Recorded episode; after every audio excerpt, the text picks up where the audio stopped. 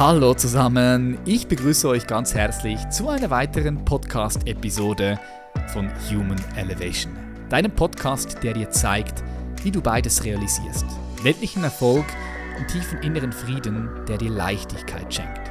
Jeden Freitag lernst du hier deine Grenzen zu sprengen, deine Berufung zu finden und dich selbst zu verwirklichen. Mein Name ist Patrick Reiser, ich bin dein Host und bin Experte für Bewusstseinsentwicklung. Ich wirke als Coach, Autor, Lehrer und Speaker und es ist mir eine riesige Freude, dich hier in dieser Episode begleiten zu dürfen. Heute haben wir den Pokerstar Manik Löser mit dabei. Manik hat sich mit Poker bei Live-Turnieren mehr als 11 Millionen US-Dollar erspielt und zählt damit zu den erfolgreichsten deutschen Pokerspieler aller Zeiten.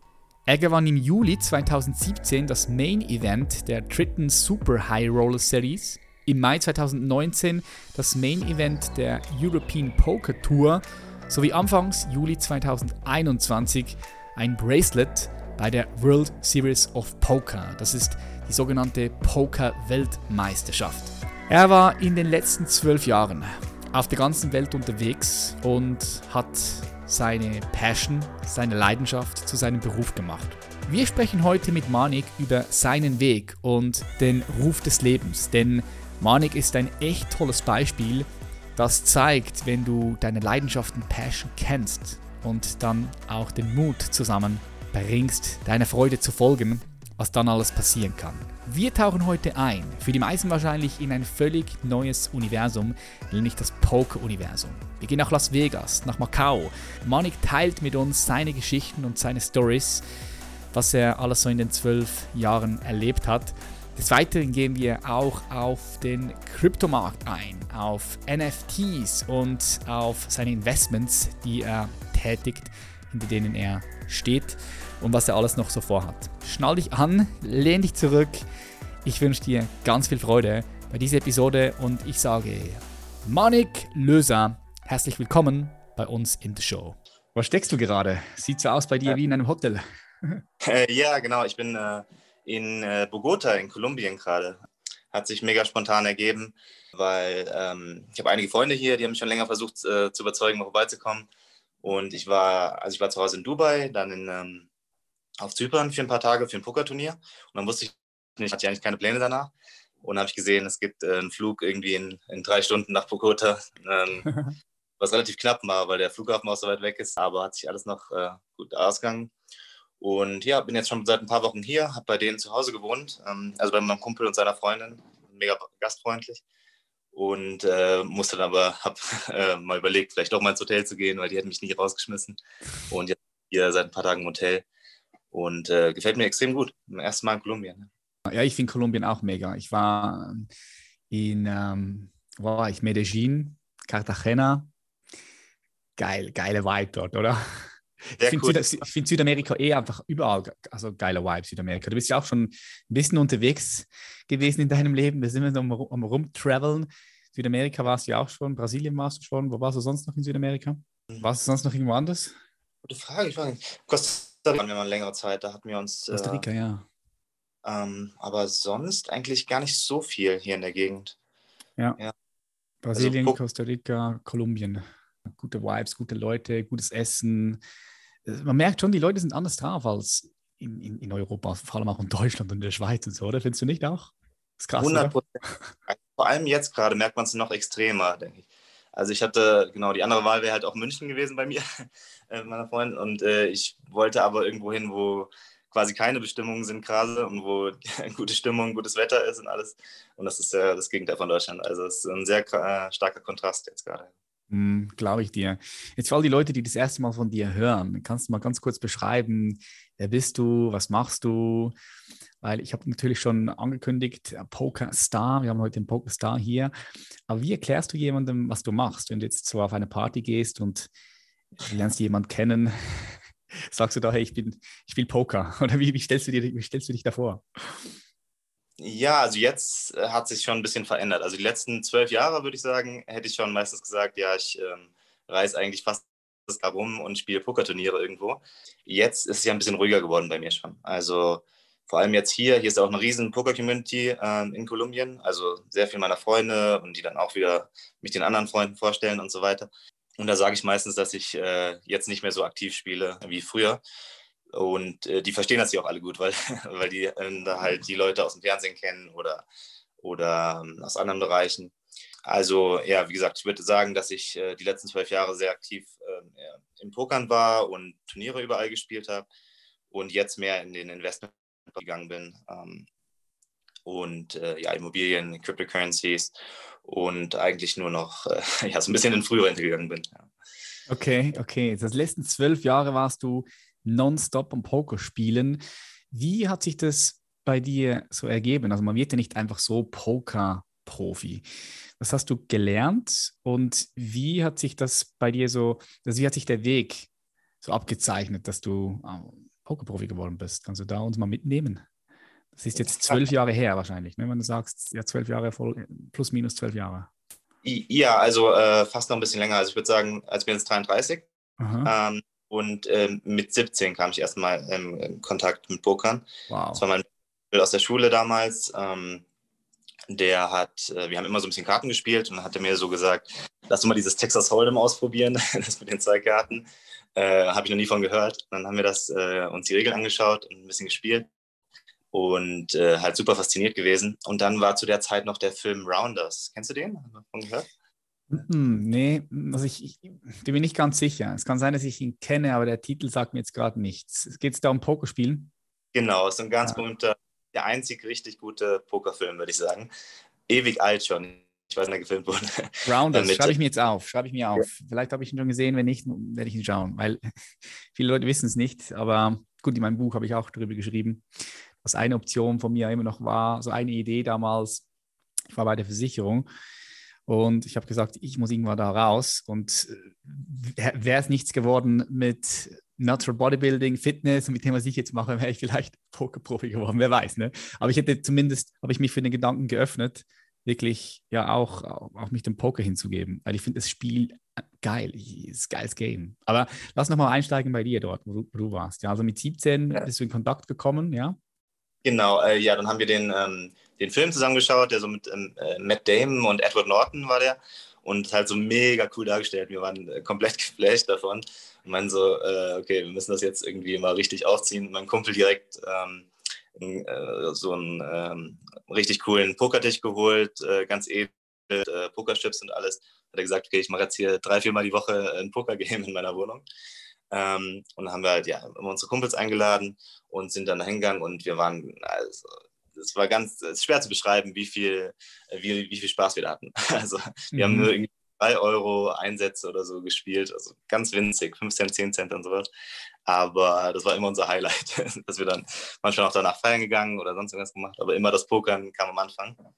Ähm, genau, und dann äh, haben wir beide im Dezember Geburtstag. Das heißt, äh, als wir dann im Dezember 18 wurden, sind wir direkt in die Spielbank äh, Bad Homburg gegangen, wo wir beide gewohnt haben. Das ist auch so eine ganz schicke, wo man noch so Anzug anziehen musste und so. Ich war auch äh, mal in, in, in, Hamburg, sagst du? Äh, Bad Homburg. Äh, nee, ah, okay. Ja. Nee, nee, kenne ich nicht. Die war in Hamburg, war ich mal im Casino drin. Ja, da musste auch Anzug anziehen. Äh, ja, und dann, äh, da waren aber die Einsätze so hoch. Das war so 5 Euro, 10 Euro No Limit, war das niedrigste. Und wir hatten so ein paar hundert Euro mit oder so, die wir angespart hatten. Ähm, aber ja, haben uns das dann, hatten ein bisschen Glück am Anfang, haben dann da gespielt, auch ein paar Mal die Woche, immer nach der Schule dann direkt Anzug angezogen dahin und äh, ja, bis morgens gespielt, dann wieder in die Schule. Ähm, so hat das alles angefangen und dann öfter auch mal nach München und, äh, und Wien und so gefahren, wo die Einsätze ein bisschen kleiner waren. Und äh, dann hat mich irgendjemand mal gefragt, ob ich auch online spiele. Ähm, habe ich da Nein gesagt. Das äh, reizt mich nicht so, weil ich wollte den Leuten in die Augen schauen und so, damals immer. Ähm, habe mir dann doch mal angeschaut und da, genau, da haben alle irgendwie Fixed Limit gespielt zu der Zeit, also wo du nur das Minimum erhöhen konntest. Und das wurde mir aber extrem langweilig irgendwann. Und dann habe ich diese äh, Turniere gespielt, also Sit and Goes mit neun Leuten und dann ähm, die, die Satellites, wo du dich für größere Turniere qualifizieren konntest. Ja. Und ähm, dann habe ich direkt eins gewonnen, das war 33 Dollar. Und das war riesig. Also das war ähm, 10.000 Dollar Bayern kriegst du auf den Bahamas und den Flug und Hotel, alles bezahlt. Äh, irgendwie 17.000 Dollar oder so wert. Und das habe ich halt gewonnen für 30 Dollar. Dann habe ich äh, meinem Vater gesagt, hier, äh, pack deine Sachen, wir fahren auf die Bahamas, schon alles bezahlt. Geil, äh, was mit, mit, deinem Vater bist du hin? Genau, ich wollte ihm so ein bisschen zeigen, die waren natürlich sehr skeptisch, meine Eltern. Äh, ist ja auch äh, logisch, denke ich. Ähm, aber also die waren super unterstützend. Äh, die hätten nie, die haben alles gesagt, wenn dir Spaß macht, machst du es auf jeden Fall.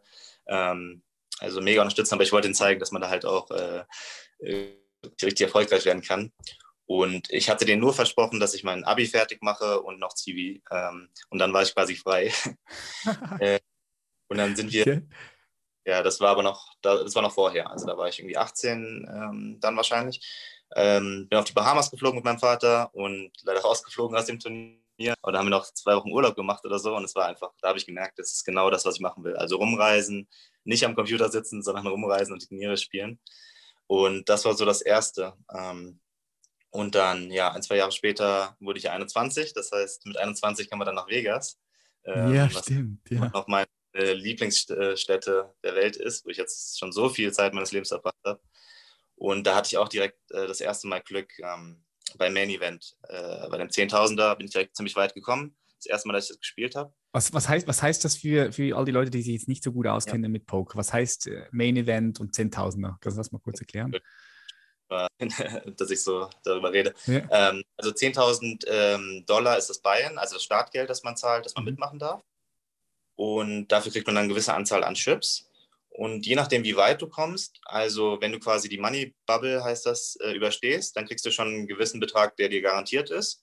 Und ab dann geht es nur noch, äh, nur noch höher. Also dann kannst du nicht mehr ins Minus kommen, sondern äh, der Erste, der kriegt dann wahrscheinlich so 15.000 Dollar oder 20.000 Dollar. Der Erste, der nach der Bubble rausfliegt. Mhm. Und der Gewinner kriegt dann aber 8 oder 10 Millionen zu der Zeit noch. Ähm, also riesig, das ist das größte Turnier des Jahres, das Main Event. Mhm, es ist quasi so die Welt, kann man sagen, es ist die Weltmeisterschaft im Pokerspielen, oder kann man schon so sagen? Die einmal in, in, in Las Vegas stattfindet, in, im Hotel Rio, glaube ich. Ist es immer noch so, in, in Rio? Äh, bis auf letztes Jahr jetzt, äh, genau. Äh, einer meiner guten Freunde, Corey Aldemir, hat es ja gewonnen letztes Jahr noch im Rio. Ähm, und jetzt wird es ins, ins Bali äh, verschoben, glaube ich. Und die wollen das irgendwie auch um, äh, umbenennen. Also es ist zum ersten Mal eine neue Location seit weiß ich nicht wie vielen Jahren. Mhm. Aber ja, sonst war es immer das Rio. Und äh, ja, sehr, sehr prestigeträchtiges Turnier. Also man sagt auch, der Gewinner ist dann der Weltmeister quasi, mhm. aber es gibt natürlich viele Turniere. Also es ist ein bisschen schwierig. Es gibt okay. 50 Turniere, kann nicht jeder Weltmeister sein, aber es sind halt verschiedene Turniere. Aha, und, ja. und große Preisgelder beim Main Event. Ne? Damals hast du gesagt, 8, 9 Millionen. Und du hast da das erste Mal mitgemacht mit 21 Jahren. Also hast du den, genau. Buy, hast du, hast du den Bein geholt, 10.000 Euro investiert hm? und hast da mitgemacht. Und warst du, bist du direkt ins Cash gekommen oder bist du, bist du vorher rausgeflogen? Nee, genau. Ich bin ins Cash gekommen und das war damals noch so, äh, da, da ging das gerade so richtig los mit den Pokern und PokerStars war so die größte Firma. Und die haben mir dann gesagt, ja, wenn du ein Patch von uns anziehst, äh, dann geben wir dir nochmal irgendwie 15.000, wenn du ins Geld kommst, nochmal oben drauf. Das heißt, äh, zu den, zu den 15.000 vom Rio habe ich dann nochmal 15.000 von PokerStars bekommen äh, als Package und dann bin ich irgendwie noch zwei Tage weitergekommen und habe dann, glaube ich, so 60.000, 70.000 bekommen. Ähm, und das war, genau, genau. Und dann äh, war das halt so, dass ich halt ähm, so meine Bankroll hatte. Also ich habe ich hab ein bisschen, also wenn ich jetzt noch ein bisschen länger aushole, zu der Zeit habe ich dann schon in London gewohnt. Also das war auch sehr spontan. Ähm, da äh, habe ich online in einem Pokerforum gesehen, dass drei Deutsche ein Pokerhaus starten wollten in London. Und ähm, habe äh, direkt nächsten Flug genommen, äh, bin halt hingeflogen und die Jungs getroffen sehr gut gepasst. Das heißt, wir haben dann zu der Zeitpunkt schon äh, ein Pokerhaus äh, gehabt in London ähm, mit einem riesen Office, wo wir dann Online-Poker gespielt haben. Und ich war aber eben der Einzige, der viel rumgereist ist. Und dann, ähm, genau, da war ich äh, in Vegas zu dem Zeitpunkt. Und äh, dann hatte ich eben eine Bankroll, also so viel Geld, dass ich sie alle Turniere spielen konnte. Und bin dann äh, ja, europaweit und eigentlich weltweit äh, rumgeflogen und habe die Turniere immer gespielt. So hat das alles angefangen. Das heißt, also mit diesem Geld, was du dort gewonnen hast, hast du Geld gehabt für die Eintritte, für die anderen Turniere europaweit, bist dann rumgereist, hast überall mitgemacht, hast zusätzlich in dieser WG-Wohnung gewohnt, in dieser Poker-WG-Wohnung. Kann mir da vorstellen, wie es da abging. Yeah. ja, ganz ja, glaube glaub ich dir. Und, und so bist du quasi so da, da reingerutscht. Weil ich, was ich so höre ist, du bist dem Ruf des Lebens gefolgt. Wenn ich jetzt dich fragen würde, hast du deine Berufung gelebt? Wenn du zurückblickst in zwölf Jahren, würdest du wahrscheinlich sagen, doch, ja. Bist dem Ruf gefolgt? Äh, ja, nee, auf jeden Fall. Also ich habe das so stark gefühlt in mir, ähm, wo ich erzählt habe, wo ich in Bahamas war und das Turnier gespielt habe. Ich war noch so aufgeregt damals. Ich wusste aber, wenn man da Erfahrung sammelt, ähm, das ist genau das, was ich machen will. Und das, äh, das Ding bei mir war eben auch, also meine Kollegen haben immer online gespielt und immer Cash Games gespielt und das ist sehr, sehr monoton. Man konnte halt extrem viel Geld machen und die haben ja auch immer gesagt, ja, äh, hier bleib doch in London und einfach online und geh mit uns feiern und wir machen so viel Geld. Und es war auch lustig, das habe ich auch dann immer einen Teil des Jahres gemacht. Aber ich habe immer gemerkt, ich will rumreisen und mhm. ähm, eben andere Dinge sehen. Und ich meine, die Casinos sehen immer gleich aus von innen, aber ich habe dann auch wirklich versucht, immer Leute kennenzulernen, die da wohnen und ähm, extrem viel gemacht. Also das war, ähm, also ich habe es damals nicht als Networking gesehen, überhaupt nicht, weil ich gar nicht wusste, was das ist. Mhm. Aber äh, extrem ähm, viele verschiedene Freundesgruppen äh, überall gefunden. Und dann war das zum Beispiel, eine Geschichte war noch, dass es so ein Leaderboard gab äh, von den European Masters of Pokers damals. Ähm, wo das Bein war 1000 Euro pro Turnier und die hatten alle paar Wochen irgendwo in Europa halt einen Turnierstopp. Ähm, und der Gewinner am Ende kriegt eine Kreuzfahrt, ähm, die von LA startet und über Mexiko geht. Mhm. Und da war ich immer an erster Stelle und habe dann das äh, Leaderboard gewonnen. Und äh, damals war ich noch jung, jung und Single und äh, habe dann direkt eins von den, ähm, von den Playboy-Models gefragt, ob sie mitkommen will, die da gearbeitet haben. und äh, war dann mit ihr auf der Kreuzfahrt und dann haben sich so extrem viele Türen geöffnet. Also ich bin immer noch mit den Leuten befreundet, mit denen ich da auf der Kreuzfahrt war. Also das sind Pokerseitenbetreiber, aber dann eben auch von, ähm, äh, von der Frau äh, aus dem Showbusiness und überall hat sich dann ähm, ergeben, dass ich Connections hatte und die dann überall gespielt. Und es ist verrückt, wenn man so zurückblickt. Ähm, jetzt überall auf der Welt, egal wo ich bin, ähm, habe ich halt irgendeine Freundesgruppe. Jetzt mhm. in Bogota, hier sind, weiß ich nicht, bestimmt 20 Pokerspieler, mit denen ich fast äh, jeden Tag irgendwas mache. Ähm, und das ist eben das, was so wertvoll ist für mich jetzt gerade. Also mhm. Also auch na, nach der Karriere, also ich spiele ja immer noch aktiv Poker, nur noch äh, weniger, ähm, dass man halt überall die Connections hat und das würde ich auch gegen nichts eintauschen. Also ähm, bin ich extrem happy drüber. Mhm. Ja, es sind doch vor allem die Verbindungen zu Menschen, die das Leben so, die dem Leben Farbe geben. Ich finde auch. Und man sagt ja nicht auch umsonst, dein Netzwerk ist dein Net Worth. Ja? Also so, jeder Mensch ist ein Tor.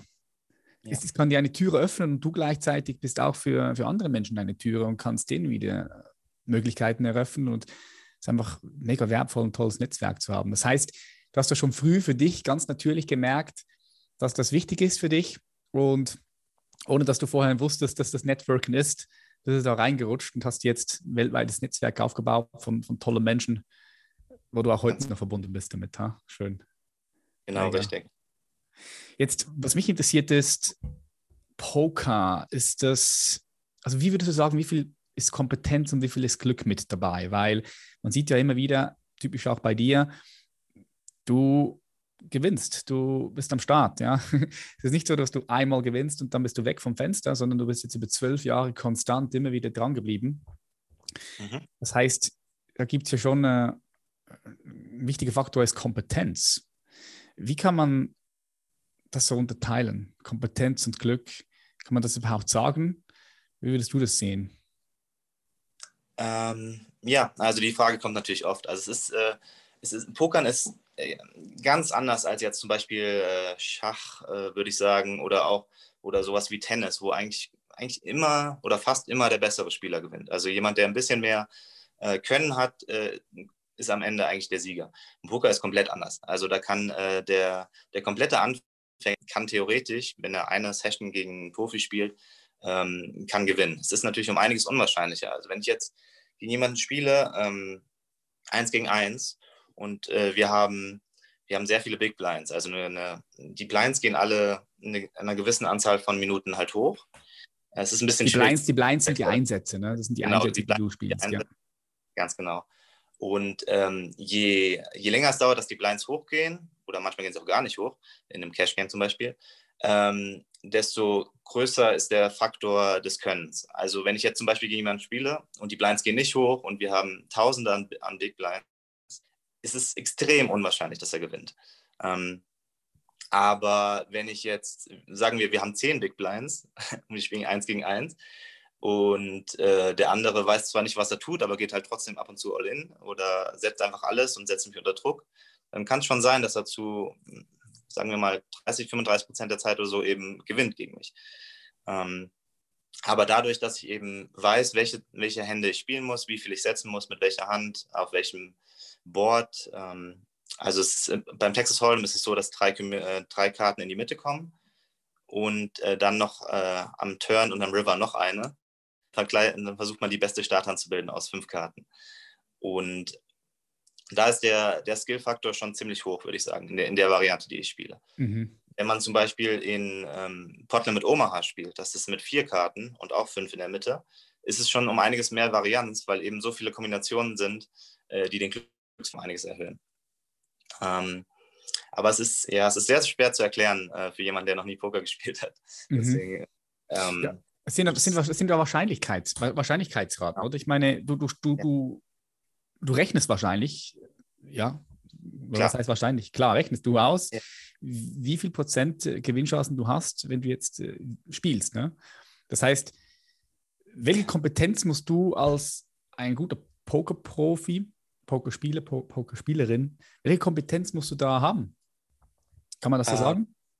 Ja, also äh, vor allem Geduld muss man haben. Ähm, ich denke, der, der Fehler Nummer eins ist, dass Leute einfach ungeduldig werden. Die wollen jetzt, die wollen in die Action rein und dann haben sie eine Starthand, die nicht so gut ist, aber spielen sie dann trotzdem, weil sie einfach ein bisschen das Adrenalin spüren wollen und so. Mhm. Also ich denke, Geduld ist extrem wichtig. Und dann muss man eben auch noch äh, eine große Unterscheidung machen zwischen ähm, Online-Poker und Poker. Also ja. online hat natürlich äh, jetzt auch noch viel verändert, äh, seitdem ich gestartet habe. Also als ich angefangen habe, da gab es quasi noch keine Programme, da hat jeder dann irgendwelche Bücher oder mit Stift und Papier ausgerechnet, ähm, wie die Wahrscheinlichkeiten sind. Und heutzutage ist es aber so, dass es schon ähm, extrem gute ähm, AI gibt. Also ähm, du kannst quasi jede, jede Lösung also die perfekt, den perfekten Spielzug kannst du quasi immer nachschauen, aber es dauert immer noch extrem lange. Ähm, weil, äh, also beim, beim No Limit Hold'em, also wo du jederzeit alles äh, einsetzen kannst, gibt es ja so viele Optionen. Also du kannst quasi, du kannst zwischen 1% oder auch 100% ähm, deines Stacks einsetzen. Das heißt, kein, kein Mensch ist im Moment noch äh, in der Lage, die perfekte Lösung jedes Mal zu machen, äh, jedes Mal zu treffen. Und ähm, ja, aber Computer werden jetzt gerade äh, schon so gut, dass das Online-Poker sich halt so äh, verändert hat. Also es gibt halt Leute, die spielen 20 Tische online und wissen quasi immer, was sie, was sie machen müssen. Und es ist ja kein anderer Faktor da. Also im Live-Poker, das, was ich meistens mache, ähm, hast du ja natürlich auch noch die Menschen, menschlichen Emotionen. Also du weißt, ob der mhm. jetzt gerade schlecht drauf ist oder ob der sauer ist, weil er die Hand davor verloren hat oder ähm, kannst sonst irgendwas. Also auch das mit den, was man in den Filmen immer so sieht, dass irgendwie das Auge äh, twitcht oder, oder der Puls hochgeht. Ähm, machen sich immer alle drüber lustig, aber das äh, ist wahrscheinlich eine der Dinge, die mir am meisten Geld gemacht hat in den letzten zwölf Jahren. Also, Aha. Man muss Menschen lesen können auch, oder? Eine Kompetenz ist auch wirklich, die, also die Menschen studieren und lesen zu können, wenn du am Tisch sitzt. Ich fand das auch immer viel cooler, diese Live-Events, anstatt diese Online, so, bist zu Hause, hast den Bildschirm da vor dir und dann, dann setzt du, setzt du die, die Einsätze, ist einfach ist nicht so geil wie live. Live ist es nochmal ist lebendiger, ne? Dann kannst du die anderen Leute sehen, fühlen und ähm, fand ich auch spannend, ja. Es sind aber schon zwei, sind schon aber zwei Welten, wenn du jetzt auch sagst, dass immer mehr Leute mit so künstlichen Intelligenzen spielen. Boah, das stelle ich mir schon, schon krass vor, wenn du da online heute, heutzutage spielst. Äh, definitiv, ja. Also ich spiele fast gar nicht mehr online, muss ich sagen. Also hat, mhm. äh, als ich angefangen habe, war es natürlich gut, so also sein Geld. Ähm, es war immer, ich wusste immer, äh, ich kann darauf zurückgreifen, wenn ich jetzt live mal viel verliere. Und ich hatte auch, ich weiß, ich hatte so, sagen wir 15.000, 20.000 Euro, als ich nach London gezogen bin. Und wir hatten irgendwie, wir haben, ich glaube, 5000 Pfund im Monat für das Haus gezahlt oder so. Also ich wusste, wenn das jetzt, äh, wenn ich dann nicht gewinne am Anfang, dann geht das schief, dann muss ich so. Ähm, aber dadurch, dass es eben immer dieses Online-Pokern gab, konnte ich einfach kleine Einsätze spielen. Ähm, und dann auch mal, ich, ich, hatte halt eine sehr, sehr hohe Arbeitsmoral, würde ich sagen, damals. Ähm, also ich war immer der Erste im Office und der Letzte gegangen bin. Ähm, und habe halt die ganze Nacht dann durchgespielt äh, und einfach versucht, mir ein größeres Polster zu schaffen ähm, und auch mein Skillset zu erweitern. Dadurch, dass man halt online so viel mehr Hände spielt, sieht man natürlich so viel mehr Situationen und kann das um einiges, äh, um einiges besser lernen. Also wenn ich, äh, ich habe damals auch dann teilweise 15, 20 Tische gespielt und live dann natürlich nur einen und äh, da war das dann schon, äh, schon anders, ähm, wie viele Hände man gesehen hat und wie viele Situationen, die man danach dann auch äh, evaluieren konnte, man eben äh, hatte online. Und das hat mich schon extrem weitergebracht, ja. Mhm. Wie, wie würdest du so ein Training beschreiben? Also habt, habt ihr auch wirklich miteinander trainiert oder war das Training auch direkt die Praxis? Wie kann man sich das vorstellen? Ja, äh, extrem viel Training ist äh, damals dabei gewesen. Also das Interessante war unsere Konstellation, dass, äh, also es waren drei meiner Kollegen dort ähm, und die haben, der eine hat nur eins gegen eins gespielt, also nur Heads-Up, äh, der andere hat nur Potle mit Omaha gespielt und der andere habe äh, Cash Games gespielt mit sechs Leuten. Ähm, und für mich war das natürlich der absolute Traum, weil ich habe Turniere gespielt, äh, wo alle Situationen irgendwann vorkommen. Also mhm. äh, du hast halt am Anfang acht oder neun Leute am Tisch, aber dann, wenn du am Final Table bist, äh, fliegen ja immer welche raus und man darf sich auch nicht mehr neu einkaufen. Ähm, das heißt, dann habe ich immer äh, versucht, mit dem einen äh, das Six Max zu lernen und dann ähm, gut, das Omaha, das habe ich nur aus Spaß nebenbei gespielt. Aber mit dem anderen, das war noch extrem wichtig, weil äh, wenn man eben dann mal ins Heads-Up kommt im Turnier, ist ja ein Riesenunterschied. Also jetzt auch mhm. bei der, bei der WESOP, äh, wo wir drüber geredet hatten. Da kriegt der Erste dann 8 Millionen dieses Jahr und der Zweite wahrscheinlich 4 Millionen. Und ähm, es ist also ein Riesenunterschied. Also unabhängig davon, dass natürlich auch die Sponsorings noch zu dem ersten Platz dazukommen. Ähm, jeder will natürlich den ersten sponsern und äh, allein das Bracelet ist auch nochmal eine halbe Million wert. Und, mhm. ähm, das, also Bracelet, das Bracelet ist das Armband, was du bekommst, wenn du, wenn du eine gute Platzierung machst bei World Series of Poker. Ne? Das ist eigentlich mhm. der Pokal, den du bekommst, aber es ist halt nicht so ein Blechpokal, sondern es ist eine, da ist echt, ja. echt was dran. Ne? Diamanten, glaube ich, Gold und so, Silber, habe ich schon gesehen. Ganz genau. Äh, nur, nur der Erste kriegt tatsächlich das Bracelet. Das okay. ist der große Unterschied. So bei Olympiade und so kriegen ja die die RI dann eine Medaille. Mhm. Ähm, aber nur der erste dieses Bracelet, deswegen ist das auch für alle Pokerspieler so der Traum. Ähm, ja, aber genau, und dann haben wir da immer trainiert und äh, die, die Jungs wollten eben Turniere lernen. Das heißt, wir konnten uns perfekt austauschen. Weil ich ziemlich gut in Turnieren war, habe ich denen dann immer das erklärt. Und äh, der Heads-Up-Spieler hat mir dann erklärt, wie meine Starthandauswahl sein sollte, wenn ich Heads-Up spiele. Ähm, was mir dann noch echt viel gebracht hat, äh, in, äh, also wenn man da drauf zurückblickt. Weil ich denke, ich hätte einige Male eben den zweiten Platz nur gemacht, äh, wenn ich nicht diese Infos gehabt hätte. Und das ist natürlich dann, das hat natürlich einen großen Effekt dann, wenn man, also auch danach, dann fühlt man sich vielleicht nicht mehr so gut, weil eigentlich ist nur der erste happy im, im Pokerturnier. Mhm. Und ähm, ja, das hat mir, also die Zeit damals hat mir extrem viel gebracht, mich mit den Jungs auszutauschen. Und die mhm. waren auch sehr, ähm, sehr mathematisch bewandert, was ich zu der Zeit noch nicht so war. Also ich habe ein bisschen mich auf mein Gefühl verlassen, weil ich auch gespielt habe. Und äh, die haben mir das alles sehr genau erklärt und es hat mir sehr viel geholfen. Wow, okay. So ein Trainingscamp, was Sie da aufgebaut haben, so kann man sich das so vorstellen. So die, die Pokerwege, die gleichzeitig auch so ein Trainingscamp war. Mhm. Und, äh, das war dann, das hat sich auch immer weiter ergeben. Also ich bin dann irgendwann äh, wegen einer meiner Ex-Freunde nach Wien gezogen und äh, Wien war immer die Hauptstadt, ähm, die Hauptstadt des Pokerns, weil, also aus Steuer, äh, steuerrechtlichen Gründen, weil in Deutschland die Steuern sehr kompliziert waren für Pokerspieler. Und ähm, da habe ich dann die ganzen, die ganzen Jungs, so Peter Holz und äh, so kennengelernt, die dann die erfolgreichsten Pokerspieler der Welt wurden. Und äh, mit denen habe ich dann auch teilweise zusammen gewohnt und immer weiter ausgetauscht. Oder wir haben uns irgendwo in Europa ein Haus gemietet oder dann auch in Costa Rica eine Villa gemietet ähm, und immer weiter ausgetauscht. Und das war für mich eben das, wo ich äh, immer, immer besser wurde. Mhm. Das heißt, dass ich das so wahrnehmen kann, du bist nie irgendwo stehen geblieben, sondern wolltest weiterhin besser und besser werden, hast dich ausgetauscht, hast trainiert, hast Praxis gesammelt, bist all hingegangen. Gab es auch Zeiten, wo du nicht mehr wirklich so Freude gehabt hast, aber trotzdem einfach durchgezogen hast? Weil du es als deinen Beruf gesehen hast? Ähm, hundertprozentig, ähm, klar. Äh, ich versuche gerade ein bisschen zurückzudenken. Also ich kann mich an einmal erinnern, ähm, ich war ja, also seitdem ich angefangen habe, war ich jedes Mal bei der World Series of Poker, über die wir geredet haben. Ähm, und das geht immer über sechs, sieben Wochen im Sommer. Das heißt, es ist schon echt. Sechs, äh, sieben Wochen. Und da bist du, wie lange bist du da manchmal am Spielen? Fünf, sechs, hm. sieben, acht Stunden, zehn Stunden, kann das sein? Ja. Ähm, es sind teilweise 13, 14 Stunden am Tag, ja. 13, 14 Stunden bist du am Tisch, da brauchst du auch einen krassen Fokus. Das muss wirklich am Start sein, ne? Genau, hundertprozentig. Ähm, ja, also ich erinnere mich noch da, äh, genau, da bin ich gerade in eine Trennung gegangen, schon ewig lang her jetzt.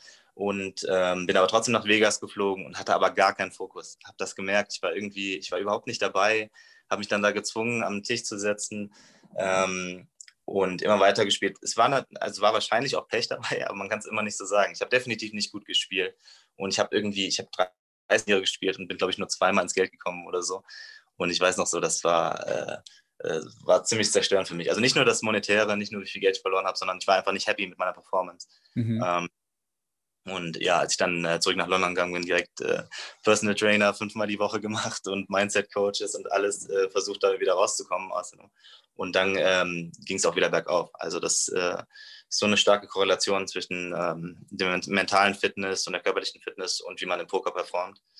Ähm, und dann, viele haben natürlich noch das Problem, dass irgendwie dass zu viel feiern gehen oder dann auch Drogen.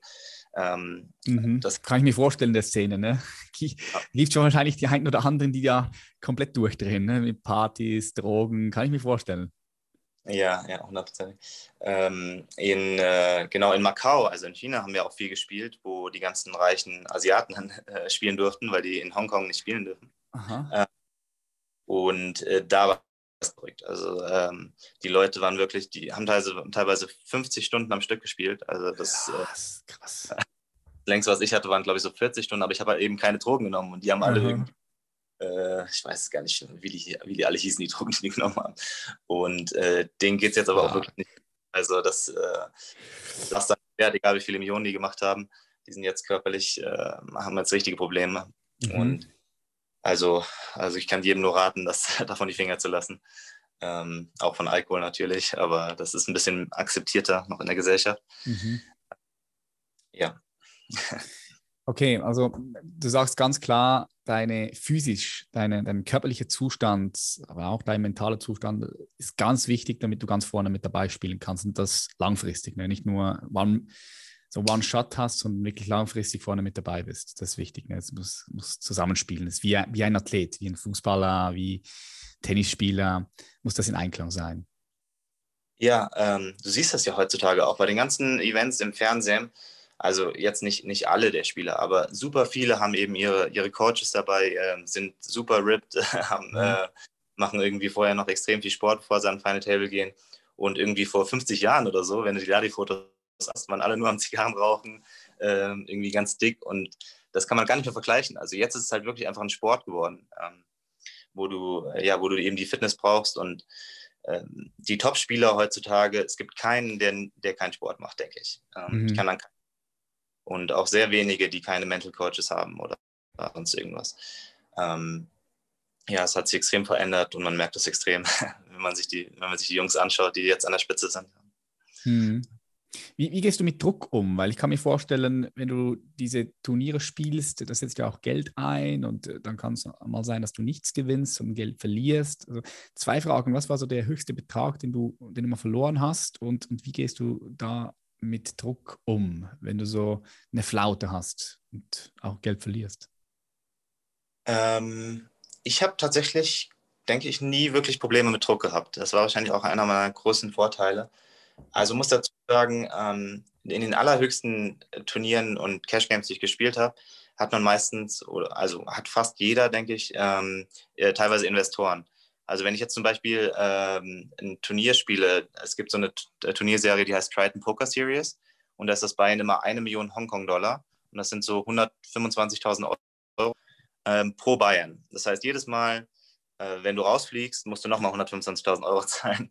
Ähm, okay, also heißt, du bezahlst 125.000 Dollar, damit du da mitspielen kannst.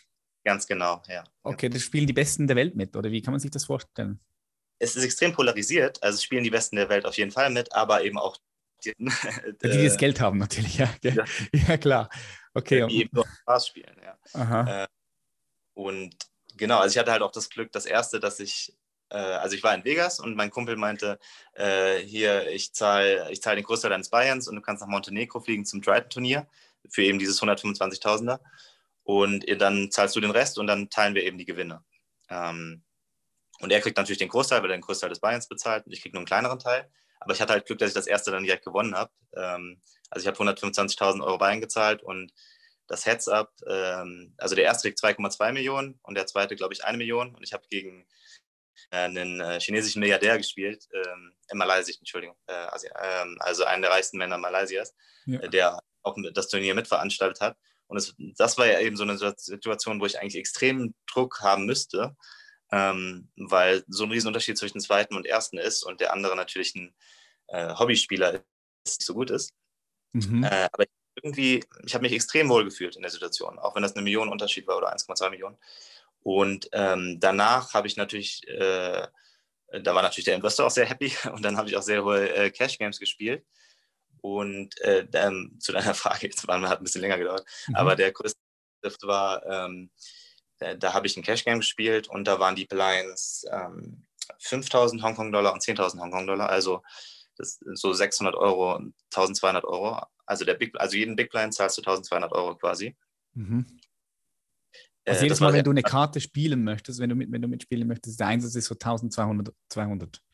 So kann genau, man sich das also quasi mit den 1200 Euro, was aber sehr, sehr äh, ungewöhnlich ist. Also normalerweise erhöht man das erste Mal, wenn du startest, ungefähr das Dreifache von dem Big Blind. Also ähm, in dem Fall würde man, wenn man ähm, seine Karten erhöht, äh, ungefähr 3600 Euro erhöhen.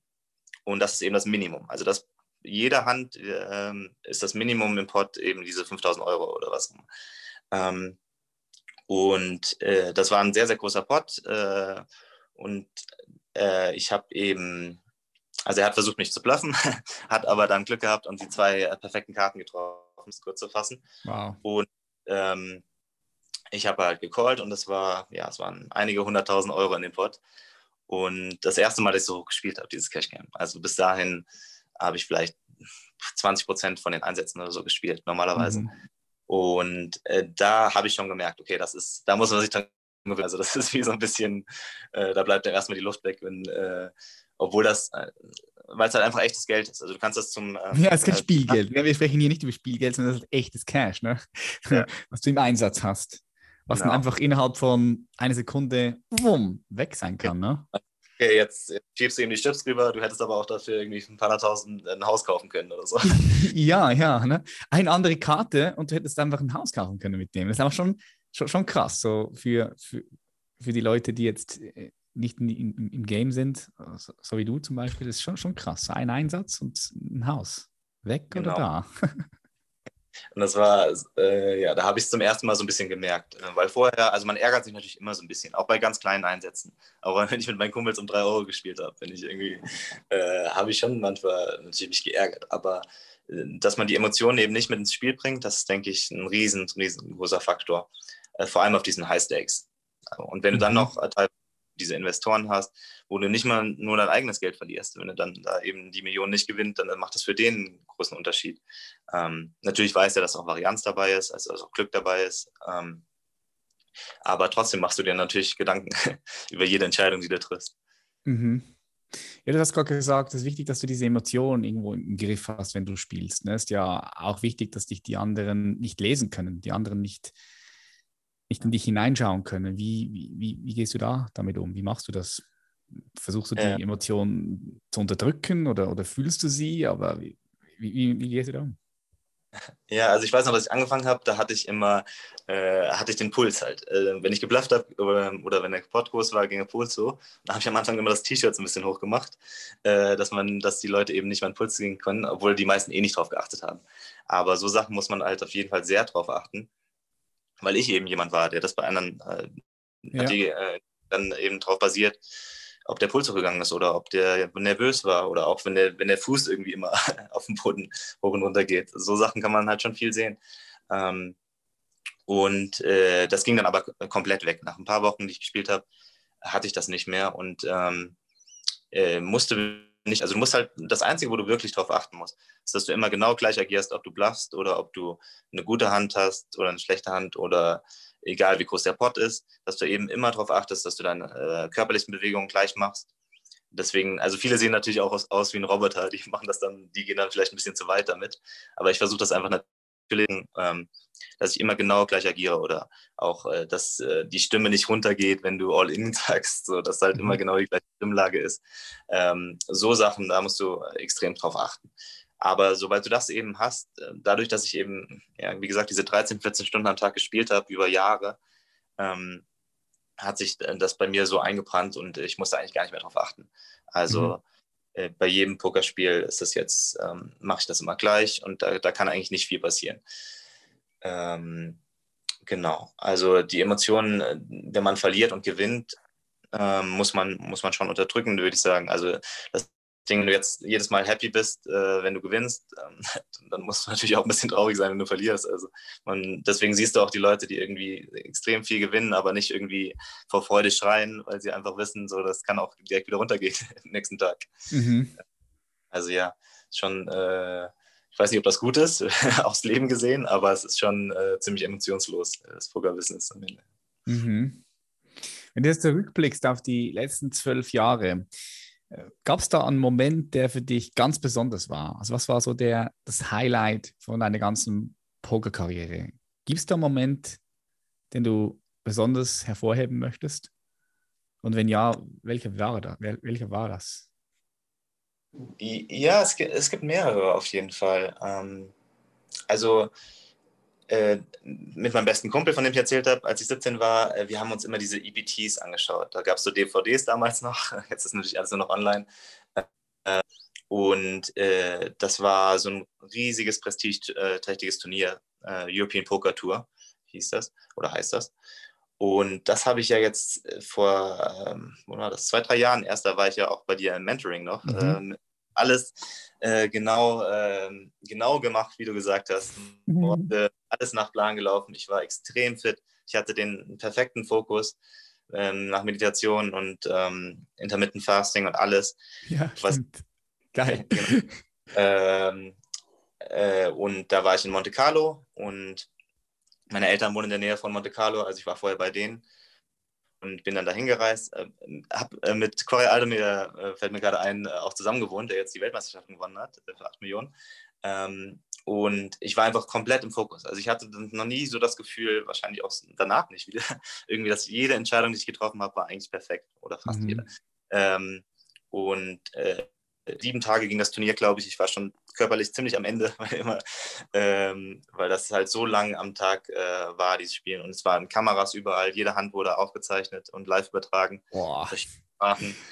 Ähm, und dann hatte ich einen äh, asiatischen Heads-Up-Gegner und es ist in Mandarin, also in Chinesisch ist äh, Poker auch extrem groß. Und äh, der hatte so seine China-Flagge mit seinen, äh, mit seinen Supportern und ich hatte meine Jungs äh, und Mädels äh, an, der, an der Rail. Und es war einfach ein riesen, ein Riesenmoment für mich in der Karriere. Also wenn ich da zweiten Platz gemacht hätte und nicht gewonnen hätte, würde ich mich wahrscheinlich immer noch ärgern. Wow. Ja, ich kann, ich kann mich noch daran erinnern. Ich, ich, ich, weiß ich noch, klar. Es war ja. die Zeit, dass du bei mir warst, ja. So. Ja. Geil. Ja, und da, also die Trophäe ist mir auch noch am ersten, weil die hatte ich schon immer visualisiert irgendwie, seit ich angefangen habe. Und es hat ja dann zehn Jahre gedauert, bis ich es endlich gewonnen habe. Und das sind ja Aha. auch ja, bestimmt 1000 Teilnehmer oder so in dem Turnier oder irgendwie sowas um den Dreh. Also, dass man eben das gewinnt und das Turnier ist nur alle paar Monate, ähm, das kommt in der Karriere eigentlich schon sehr selten vor. Ähm, also in diesen High Rollern, wo vielleicht 40, 50 Leute mitmachen, da gewinnst du schon öfter mal eins in deiner Karriere. Aber eben so ein Main-Event zu gewinnen, das war schon, schon immer mein Traum. Deswegen war das ein großer Moment. Und dann das Bracelet war die, die andere Sache, dies, äh, das habe ich jetzt letztes Jahr gewonnen. 22 habe ich gesehen, ne? das war online, gell? das war die World Series of Poker, die sie das allererste Mal online gemacht haben. Krass. Ja klar, wegen der Covid-Pandemie, ne? da waren keine Pokerturniere in Vegas. Also das Interessante war, dass du, du musstest in Las Vegas, um das zu spielen.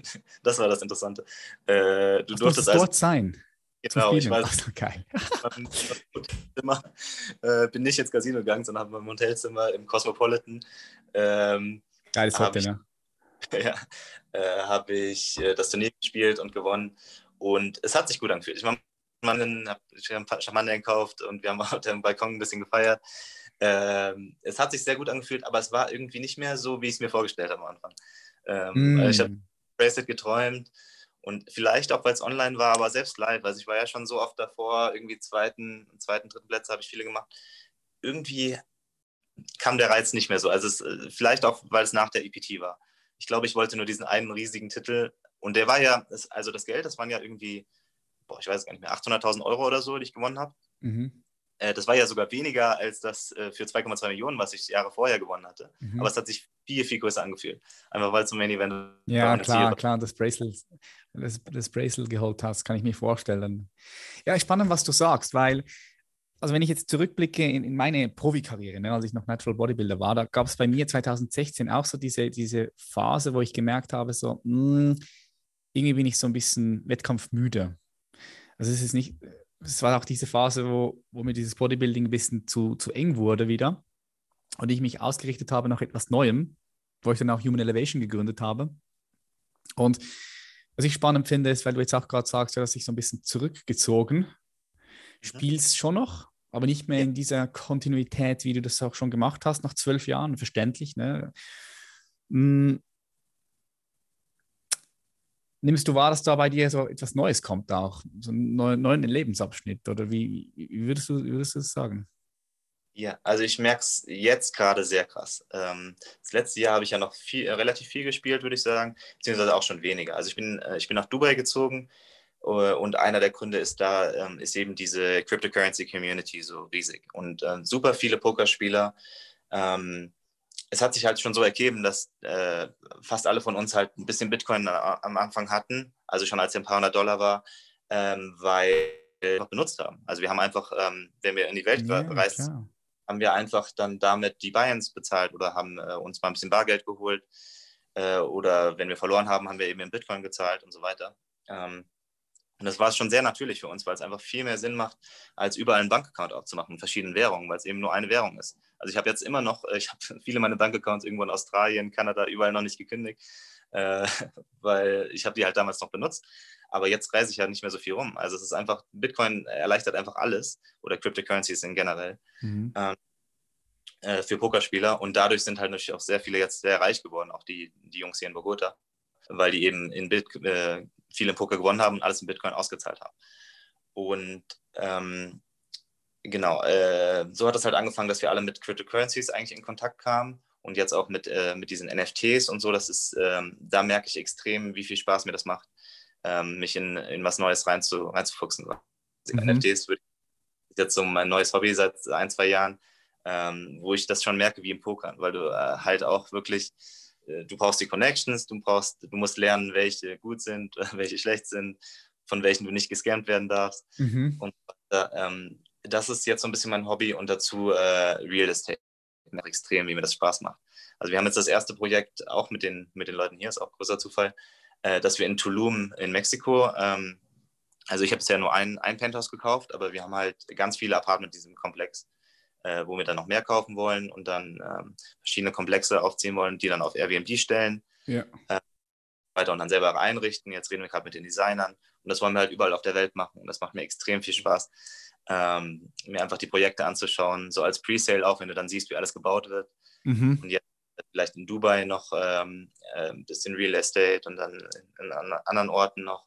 Selbst so Japan, Japan und so haben wir ähm, mein, einer meiner besten Kollegen ist halt Riesenfan von, ähm, von äh, Japan, japanischen Interieur und sowas. Mhm. Und, ähm, ja, das ist jetzt die, die Richtung, in die ich gehe. Also Real Estate und Cryptocurrencies, würde ich sagen, sind meine neuen großen Hobbys.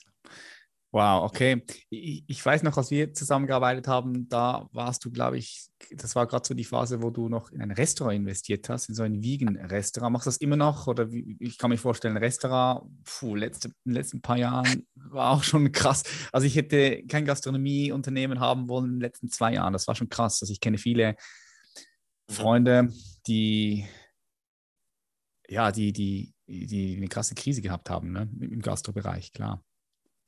Äh, definitiv, das war nicht, nicht einfach. Also ich bin ja, ähm, ich muss sagen, ich habe da nicht so extrem viel geholfen. Ich habe halt äh, als Investor gearbeitet und die, ähm, ja, also die Inhaber sind auch sehr, sehr reich. Also die, haben, die machen das ein bisschen mehr als Hobby, beziehungsweise so weil sie ähm, als Challenge das sehen. Also die wollten mhm. eben Restaurant aufmachen und das auch äh, erfolgreich machen und ähm, äh, einfach ähm, profitabel für alle Angestellten, für alle Investoren.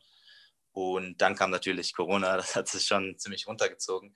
Muss aber dazu sagen, also wir haben jetzt, ähm, also ich sage wir, obwohl ich eigentlich nur der bin, aber ähm, äh, die Firma hat ähm, die erste Filiale eben in Ottawa aufgemacht, wo die, wo die wohnen.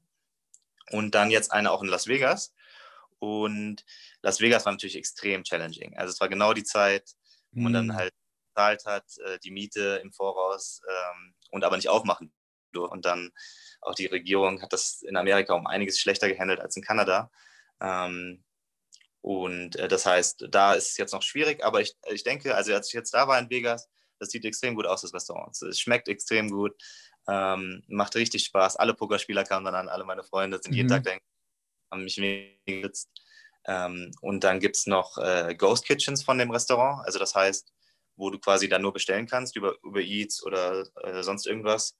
Äh, da gibt es jetzt auch noch zwei Filialen und äh, eventuell äh, gibt es bald News in Dubai auch. Also das, ähm, das Restaurant an sich läuft trotz der Pandemie noch ganz gut. Ah, okay, klingt, klingt noch ein spannendes Projekt, wenn ihr da weiter am Expandieren seid und jetzt noch in Dubai was macht. Ich finde, Vegas ist, wenn du in Vegas einen guten Platz hast, ein geiles Gastronomiekonzept, das ist ein geiler Platz einfach, Vegas, für ein Restaurant, oder? Wenn es läuft. Nicht wenn, die, nicht, nicht wenn die Pandemie ist, aber wenn es läuft, dann, ähm, ja, cooler Platz. Du hast gesagt, du bist im Bitcoin-Game mit dabei. NFTs, etwas, womit du dich jetzt seit zwei Jahren beschäftigst. Boah, ich finde, ich habe mich ein bisschen mit NFT beschäftigt. Ich bin da auch noch nicht ganz so im Game. Äh, bin mehr im, im Kryptobereich im Game, Bitcoin, ja, das ist, ist auch spannend, fasziniert mich. Ich sehe da super viel Potenzial für ganz viele Probleme und Herausforderungen, die wir haben, wo ich Bitcoin als eine Lösung sehe. Wie ist es so bei diesen NFTs? Ähm, also ich gehe jetzt mal davon aus, weil du so drin bist, du siehst es nicht als, als ein Hype, sondern als was, was längerfristiges. Ne? Mhm. Kannst du mal ganz kurz für die Leute, die noch nie was davon gehört haben, ganz kurz erzählen, was ist es und was geht es da überhaupt? Ja. Ähm, ja, also NFTs bedeutet Non-Fungible Token, das heißt, du kannst immer, ähm, also ganz, ganz kurz gesagt, das ist natürlich eine Quizze, äh, du kannst quasi immer zurückverfolgen, wem ähm, äh, diese Kunst eben gehört. Also der, das hat so mit den, mit den Crypto-Punks heißen die angefangen, oder das hat nicht angefangen, aber das ist eines der ersten Projekte, das, äh, was Leute überhaupt nicht verstehen, äh, was super schwierig ist, weil das einfach nur eine Pixelform, ähm, äh, eine Pixelform von einem Bild ist. Und da gibt es 10.000 verschiedene von. Und das, der, der günstigste, der kostet jetzt über 1.000 Euro. Das ist halt komplett verrückt, weil das einfach nur ein, ein Pixelbild ist. Und Kunst, ne? Es ist eigentlich, also genau. man, kann, man kann sagen, diese NFTs, es ist Kunst, die digitalisiert ist. Ganz genau. Und, und, äh, und, und, und, man kann es auch nicht faken. Es gibt einmal, es ist, es ist verschlüsselt, das heißt, äh, wenn du das Bild hast, du kannst es nicht kopieren. Es ist einzigartig, es ist nicht kopierbar. Und ja, ja also ich sehe da, ich sehe da auch super viel Potenzial, vor allem weil alles mehr auch ins Digitale reinkommt, das ganze Leben geht mehr ins Digitale. Ich schreibe in meinem Buch auch, auch darüber. Ich habe gesehen, dass es dir geholfen. Und ja mit dem Metaverse und also ich, ich gehe davon aus, dass man sogar irgendwann Kleider kauft online, so für 500 Euro auch. Ne? Also, dass es wirklich auch so teure Kleider gibt, die du kaufen kannst, Unikate. Ne? Das ist krass. Ich denke, das wird äh, immer nur größer, deswegen beschäftige ich mich dafür auch äh, mhm. so viel damit. Wird immer so weitergehen. Es wird alles nur noch über NFTs sein. Selbst so Konzerttickets, äh, denke ich, werden nur noch NFTs sein. Ähm, der, der große Unterschied ist, selbst wenn du die Mona Lisa hast oder irgend das berühmteste Gemälde der Welt, du kannst nicht prozentig beweisen, dass es keine Fälschung ist. Vielleicht Mona Lisa schlechtes Beispiel, aber generell bei, bei physischer Kunst. Und eben bei dieser Blockchain, weil alles gespeichert ist, jede einzelne Trans Transaktion, ähm, kannst du eben zurückverfolgen, wer der erste Besitzer war von diesem, von diesem Pixelbild. Ähm, womit es eben angefangen hat. Und das ist ja erst seit ein, zwei Jahren, beziehungsweise es gibt 2014 gab es schon die ersten Tests, aber die äh, waren eben nicht erfolgreich. Und ich denke, in, in der Zukunft, vor allem wenn du jetzt eben diese, diese ersten Bilder besitzt, hast du, glaube ich, eine ziemlich große Absicherung, dass wenn NFTs eben so durch die Decke gehen, wie ich es mir vorstelle, wenn du dann eins der ersten besitzt und du das zurückverfolgen kannst, dann denke ich, äh, ist das auf jeden Fall eine gute Wahl. Und wenn du dich mit der Materie beschäftigst und dann eben verstehst oder vielleicht sogar selber was programmieren kannst oder was, was starten kannst, ich denke, das wird sehr hilfreich. Mhm. Was ich noch nicht ganz kapiert habe, ist, also wie willst du wissen, welches der Bilder einmal zu einem höheren Wert verkauft werden kann? Weil ich, ich sehe das ja auch so bei der Kunst, bei der jetzt bei der Kunst, die du, die du die physisch ist. Ne? Auch dort musst du dich ja richtig gut auskennen. Wenn du ein Bild kaufst, du musst ein Gespür dafür haben, okay, ist dieses Bild in 10 Jahren oder in 20 Jahren, hat es einen höheren Wert? Und beim NFT stelle ich mir das auch nochmal viel schwieriger vor. Wie, wie, wie, gehst du da vor? Ja, also ähm, natürlich äh, mit meinen Connections. Also ich rede immer mit den Jungs drüber, was die denken, was äh, am besten ist. Und dann habe ich halt auch viele Leute, die jetzt selber ihre Projekte starten, ähm, wo ich dann ein bisschen auch Insider-Infos habe, äh, was ich denke, was könnte gut funktionieren und was könnte nicht so gut funktionieren. Ähm, aber generell, ich als Investor mag halt diese, die ersten Projekte an CryptoPunks oder auch so Rare Peppers ist eins davon. Das ist ein ganz, wo ganz wenig Leute von wissen, aber es ist eben eins der ersten gewesen. 1774 verschiedene Karten, die man eben sammeln kann, ähm, schon seit 2016, aber ähm, es irgendwie sehr kompliziert ist, weil die Software so schlecht ist, dass man eben diese Projekte sammeln kann. Ähm, das heißt also quasi äh, die historisch signifikanten Projekte nennt man die ähm, die, denke ich, haben sehr viel Potenzial. Und bei den neuen bin ich ein bisschen, es gibt sowas wie World of Women zum Beispiel, das ist nur von Frauen gegründetes Projekt. Und ich kenne eben das Team und die sind extrem gut. Also generell äh, können wahrscheinlich viele sich vorstellen, dass wenn man Frauen Seite, die das einfach, ich weiß nicht, die, die können das einfach extrem gut. Die sind da, die würden nie irgendwie Accounting Error oder irgendwas haben. Ähm, und äh, es ist einfach ein extrem gutes Projekt. Aber dann gibt es eben auch diese neuen Projekte, die einfach nur auf Scams aus sind. Also die sehen, da ist so ja, viel Geld drin. Es gibt viel Scam. Ja, genau. Du machst halt 200 Euro oder so, kaufst du dann eben das äh, Projekt. Äh, es geht aber quasi immer auf Null. Und die Leute denken sich, okay, da kann ja nicht so viel schief gehen, aber es ist eben langfristig. Äh, also ich, ich will eigentlich nur die langfristigen Projekte. Mhm. Deswegen davon. Okay. Ja, es ist ein Game für sich, äh, wo man sich sicher, sicher mal mit dem sich beschäftigen sollte, denke ich, weil ich glaube auch, dass es relevant sein wird. Ich glaube, wahrscheinlich wird vieles irrelevant, aber doch auch ein paar von diesen Projekten werden richtig relevant. Und ich glaube einfach, wir haben zu viel Geld im System, weißt du? Es ist einfach zu viel Geld im System. Es muss irgendwo ausgegeben werden. So die Leute holen sich dann Kunst online digitalisiert und bezahlen einen Haufen Geld dafür. Und weil es dann eben Unikate sind, ähm, wollen die Leute das auch haben und dann steigert sich der Wert. Leute sammeln dann verschiedene Karten. Das ist krass, ja, das ist crazy. Das ist ja auch schon bei den Pokémon-Karten, ne? auch wieder physisch.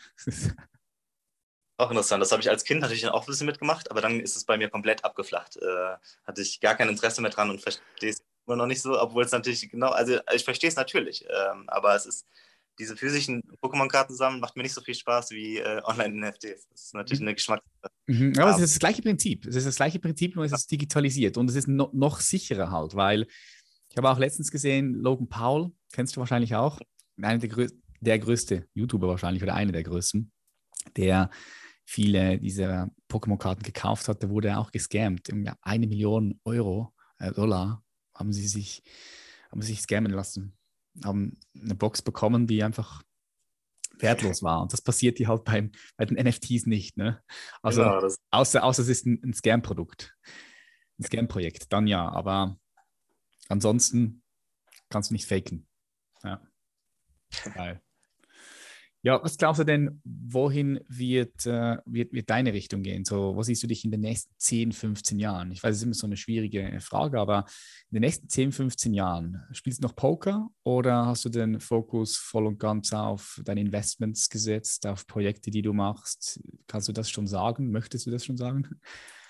Äh, ja, also ich denke, ich werde immer Poker spielen. Äh, ich merke jetzt auch, ähm es gibt halt immer irgendwo auf der Welt, dadurch, äh, dass ich äh, auch sehr viele Connections habe, kann man irgendwo, also selbst wenn ich morgen nach LA fliegen würde oder so, könnte ich irgendwo ein Private Game spielen, ähm, weil ich jetzt gerade einen Invite bekommen habe. Ähm, und äh, das macht mir extrem viel Spaß. Also ich denke, das werde ich auch in 10, 15 Jahren auf jeden Fall noch machen, dass ich eben diese Cash Games mit Leuten, mit interessanten Leuten, also vor allem diese hohen Cash Games, wo du ähm, eine gute Konversation führen kannst beim Spielen. Also mhm. wo du äh, noch was fast, ähm, also irgendwie viele Business ähm, Opportunities kamen eben auch von am Pokertisch. Also dass mir Leute das eben erklärt haben oder dann habe ich die Leute mal privat besucht nach dem Poker, Pokerspielen. Ähm, und sowas macht mir extrem viel Spaß. Also das würde ich auch machen, wenn es okay, ist immer schwer zu sagen, ohne Geld pokern äh, wird wahrscheinlich schon keinen Spaß machen. Aber selbst wenn ich damit kein Geld machen würde, würde ich es auf jeden Fall machen. Ähm, weil es mir einfach so viel Spaß macht. Dieses Turnier, das Turnierleben ist eben sehr anstrengend. Vor allem diese, diese Super High Roller, Jungs, ich merke einfach, wie viel mehr Zeit die investieren und dann einfach auch besser werden als ich. Also die können in kleinen, das sind dann nur kleine Unterschiede, aber die machen auf jeden Fall bessere Entscheidungen in kleinen Spots. Ähm, und die sind extrem gut geworden. Das heißt, mich mit denen zu betteln und dann mit Kopfhörern und keine Konversation, äh, da habe ich mhm. nicht mehr. Das, ich werde nicht öfter nochmal machen, nur um äh, mein Ego ein bisschen zu pushen, dass ich immer noch ganz gut bin und so. Aber ähm, ja, ich denke, das werde ich weniger machen. Online-Poker habe ich auch ganz ab und zu spiele ich mal und ich merke einfach, es macht mir, macht mir vielleicht für ein, zwei Stunden Spaß, aber dann flacht es auch wieder ab. Das wird also auch nicht mehr so viel sein. Und dann, ja, man weiß natürlich nicht, sein, dass ich dann schon Kinder habe in 10, 15 Jahren äh, und das alles noch mit Reisen ein bisschen weniger wird. Aber wenn nicht, dann werde ich auf jeden Fall ähm, sehr viel rumreisen und mir die Projekte anschauen, die Immobilien, die wir gekauft haben. Und ähm, dann auch, also vor allem die Crew, die ich hier habe, die liebe ich halt auch so sehr. Es ist, äh, ist lustig, weil mein Kumpel einmal im Jahr eine Olympiade ähm, und äh, also mit zehn Tage Sport, äh, verschiedene Disziplinen und die fängt jetzt genau hier in Bogota an. Deswegen mhm. bleibe ich zwei Wochen. Und sowas, äh, also mich mit denen zu treffen, überall auf der Welt, ähm, das wird, glaube ich, mein, Haupteigen, äh, mein Hauptaugenmerk. Ja. Mega. Ja, ich kann mir vorstellen, wenn du Poker-Runden spielst, also Cash Game in einer in eine guten Runde mit, mit guten Leuten, das ist schon, schon geil. Ne? Passieren guter Austausch, Businesses, Projekte können entstehen und vor allem triffst du auch immer interessante Leute, ne? Wenn du, weil du hast, ist ein interessantes Umfeld. Leute, die einfach auch eine gewisse Power und Kraft haben, Dinge anzuschieben, Dinge zu bewegen, Macher, Macherinnen. Das ist auch immer ein geiles Netzwerk, das du da hast um dich. Ja. Sehr verrückt, welche Leute man alle kennenlernt. Vor allem, man unterschätzt es auch. Also sehr Athleten, äh, Profi-Basketballspieler, NBA, mhm. Fußballspieler oder auch in, in LA die ganzen Schauspielerrunden. Das ist halt, ähm, man will natürlich ein bisschen Privatsphäre wahren, also außer bei Mollys Game, die hat das dann alles in ein Buch geschrieben, aber ähm, ich würde halt nicht über jeden reden, den ich da kennenlerne, wenn er das nicht will. Aber ähm, man die, die, coolsten Leute kennen. Und das ist, jeder ist halt gleich, jeder kriegt die Anzahl, äh, gleiche Anzahl an Chips. Ähm, egal, ob der jetzt einen Hollywood-Film für 50 Millionen verkauft hat den Tag vorher oder so, der kann halt 50.000 eben nur dieselbe Anzahl kaufen. Ähm, und die sind auch alle. Ich habe quasi noch fast niemanden kennengelernt, den ich, äh, der mir nicht sympathisch war von den ganzen mhm. Hollywood-Leuten oder auch äh, Athleten und so. Und es ist äh, ja wirklich verrückt. Was ja. Ja, ich, ich nehme es auch wahr. Also ähm, er, erfolgreiche Menschen im Showbusiness, Kunst, Sport, wo auch immer, sind meistens, sind meistens humble, also sind meistens ja. sympathische Leute, gute Leute, gute Vibe. Ne, das zeigt auch einmal mehr, hey, äh, brauchst einen guten Vibe, wenn du irgendwo was reißen möchtest und erfolgreich sein möchtest. Ja, Mani, vielen herzlichen Dank. Ich fand es sehr spannend, mal in dieses Poker-Universum einzutauchen bei dir, weil das, das hört man nicht jeden Tag. Und was ich, was ich, was ich liebe an dir ist, dass du quasi seit deinem 17. Lebensjahr dem Ruf des Lebens folgst und deine Berufung lebst. Das zeigt sich auch jetzt gerade wieder so schön, weil, weil du gesagt hast, du, du reduzierst das Poker und du fühlst das Bitcoin, das NFT, das Cryptocurrency-Game mehr, gehst jetzt da rein, Real Estate. So, das ist, das ist, das ist mega. Weil auch dieses Poker-Spielen, wenn du als Kind so mit dem in Kontakt kommst, das ist ja, das ist ja out, out of the box. Oder es ist nicht so, hey, ich werde Anwalt oder Arzt oder ich möchte Kaufmann werden oder Unternehmer in diesem Bereich, sondern es ist wirklich so ein bisschen out of the box. Und das ist auch das, was ich immer sage, wenn du dem Beruf des Lebens folgen möchtest, deine Berufung leben möchtest, dann, dann darfst du nicht in Boxen denken, sondern du musst wirklich deiner Leidenschaft und deiner Freude folgen. Und so wie ich dich so kennengelernt habe, auch während unserer Zusammenarbeit, dann, dann, dann ist es schon etwas, was, ja, was, was, was du was du gemacht hast. Du bist dieser Leidenschaft, diese Passion, diese Freude gefolgt und, und machst es noch bis heute, ne? Ja. Ja, ich bin auch sehr happy über, über die Entscheidung, die ich da getroffen habe. Man hat mhm. natürlich immer schlechte Phasen und alles. Äh, oder ähm, man hat mal Second Guesses über, über die Entscheidung, die man trifft ähm, in seiner Berufswahl oder sonst irgendwas, ob man nicht doch lieber ein äh, 9 to 5 manchmal will und dafür keine finanziellen Swings hat. Aber ich bin sehr happy, dass ich. Du hast mir da auch sehr viel geholfen beim Mentoring. Also, ja. Ja, vielen herzlichen Dank. Hat mich super viel Freude gemacht. Wo können die Leute mehr von dir wissen? Äh, bist du, ich habe gesehen, Instagram bist du am Start. Äh, ja, also ich benutze heutzutage eigentlich fast nur noch Instagram, würde ich sagen. Also auch für Stories äh, ist einfach mein Name, Manik Loesa, also mit OE geschrieben. Und ähm, auf Twitter Swordfish007, das war immer mein Online-Name. Aber ich glaube, man kann auch mit Real Name gucken. Ähm, ja, das sind so die zwei Plattformen, die ich benutze. Okay. Vielen herzlichen Dank, Manik. Ich wünsche dir auf deinem Weg Poker, Cryptocurrency, Investments, Real Estate, überall, also bei allem, was du machst. Ich wünsche dir weiterhin ganz viel Freude, viel Erfolg und äh, bleib am Ball. Vielen Dank, Patrick. Es hat Spaß gemacht. Danke. Hey du, richtig cool, dass du bis zum Schluss geblieben bist. Vielen herzlichen Dank für deine Aufmerksamkeit. Falls du jemand bist, der, so wie Manik, seine Berufung finden und sie dann auch voll und ganz leben will, da lade ich dich dazu ein, bewirb dich gerne für das Human Elevation Mentoring mit mir. Es ist ein zwölfwöchiges, sehr intensives Coaching, in dem du von mir persönlich individuell begleitet wirst. Du wirst Klarheit über deine einzigartigen Stärken und Talente finden, um so deine Berufung zu folgen ja, und nie wieder arbeiten zu müssen. Du wirst alte Wunden aus der Vergangenheit heilen, die dich jetzt gerade noch zurückhalten. Du beendest den Kampf mit dir selbst und entfaltest mit geistiger Klarheit, tiefer Sinnhaftigkeit und dann auch glasklaren Strukturen dein wahres Potenzial. Wenn du darauf Bock hast und das spannend für dich klingt, bewirb dich gerne für das Mentoring. Du findest den Link unten in den Show Notes, kannst aber auch gerne auf www.patrickreise gehen und dann auf das Human Elevation Mentoring klicken und dich dort bewerben und für ein Beratungsgespräch anzumelden. Ganz unverbindlich. Ich freue mich von dir zu hören. Wir sehen uns in der nächsten Episode. Schön, dass du hier warst. Bis dann, dein Patrick. Bye bye.